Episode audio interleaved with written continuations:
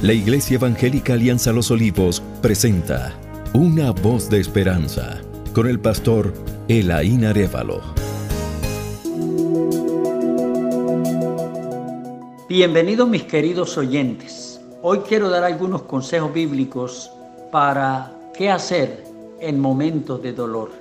Vivimos en un mundo lleno de dolor, angustia, tristeza, aflicción y muerte, lleno de incertidumbres y ansiedades donde nadie puede esquivarlo, pues el mismo Cristo dijo, en el mundo tendréis aflicción.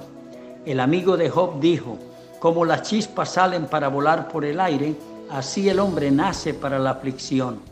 Las causales de aflicción son muy variadas en el mundo, pero en medio de todo Cristo dijo, confiad que yo he vencido al mundo, presentándose él mismo como el modelo de victoria y a la vez la fuente de la misma. En estos momentos difíciles de gran dolor y turbación, es bueno mirar la actitud y acciones que tomaron los grandes siervos de Dios cuando se vieron abocados eh, a tan cruda realidad. Job, cuando después de haber recibido dos noticias tan desconcertantes como fue la pérdida de todos sus bienes y la pérdida de todos sus hijos, un fracaso económico de total magnitud y una calamidad familiar en grado superlativa, dijo, Dios dio y Dios quitó, el nombre de Dios sea bendito. Job 1, 20 al 21. Entonces Job se levantó y rasgó su manto y rasuró su cabeza y se postró en tierra y adoró y dijo, Desnudo salí del vientre de mi madre y desnudo volveré allá. Jehová dio y Jehová quitó sea el nombre de Jehová bendito. Job tenía muy en claro que cuando él vino a este mundo llegó desnudo y que cuando se fuera se iría desnudo. Por tanto, todo lo que tenía, poco o mucho, chico o grande, se lo debía a Dios quien se lo había dado todo. Ahora ese que le dio todo permite que en su sapiencia y soberanía divinas se desvanezca sabía que todavía le quedaba aquel que cuando no tenía nada se lo había dado todo. De ahí el siguiente axioma para tener en cuenta. El que tiene a Dios, así no tenga nada, lo tiene todo. Pero el que no tiene a Dios, así lo tenga todo, no tiene nada. David cuando después de haber sufrido la muerte de su recién nacido y muy querido hijo, dijo, yo voy a él, mas él no viene a mí. Segundo Samuel 12, 23. Mas ahora que ha muerto, ¿para qué he de ayunar? ¿Podré yo hacerle volver? Yo voy a él, mas él no volverá a mí.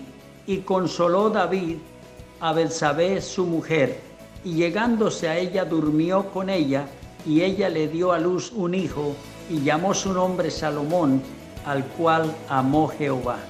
Nosotros vamos para allá, mas él no vuelve para acá. El sabio Salomón dijo, el cuerpo vuelve al polvo como era y el espíritu vuelve a Dios quien lo dio en Eclesiastés 12, 7 al 8. David entendió que los muertos ya no vuelven aquí, por tanto, cuando una persona muere, va al lugar de los muertos y no vuelve acá, mientras que nosotros sí, una vez muramos, iremos allá, pasando a estar en el lugar que Dios tiene destinado para él, ya sea el paraíso si es creyente o el Hades si es incrédulo. De ahí que no debemos vivir ligado a los muertos, sino a los vivos. Pero David también en otras circunstancias cuando en medio de la persecución, el peligro y aún el rechazo de su misma familia dijo, aunque mi padre y mi madre me dejen, con todo Jehová me recogerá. Salmo 27, 10. Aunque mi padre y mi madre me dejaran, con todo Jehová me recogerá. Dios se encarga de llenar el vacío que dejan mis seres más queridos en la vida y suplirlos con su presencia y apoyo. El término recogerá indica reunir, unir, juntar, sanar, apoderarse, restaurar. lo cual indica que cuando nuestros seres más queridos nos fallan, Jehová se encarga de unirnos a Él, juntarnos, sanarnos. Él se apodera de nosotros y nos restaura. Reflexión final.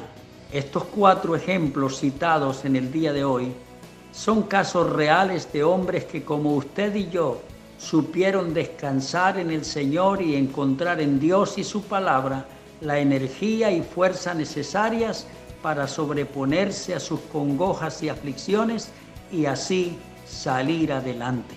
Te invito a ti a que sigas este mismo ejemplo. Que Dios te bendiga. Gracias por escuchar una voz de esperanza. Iglesia Alianza Los Olivos.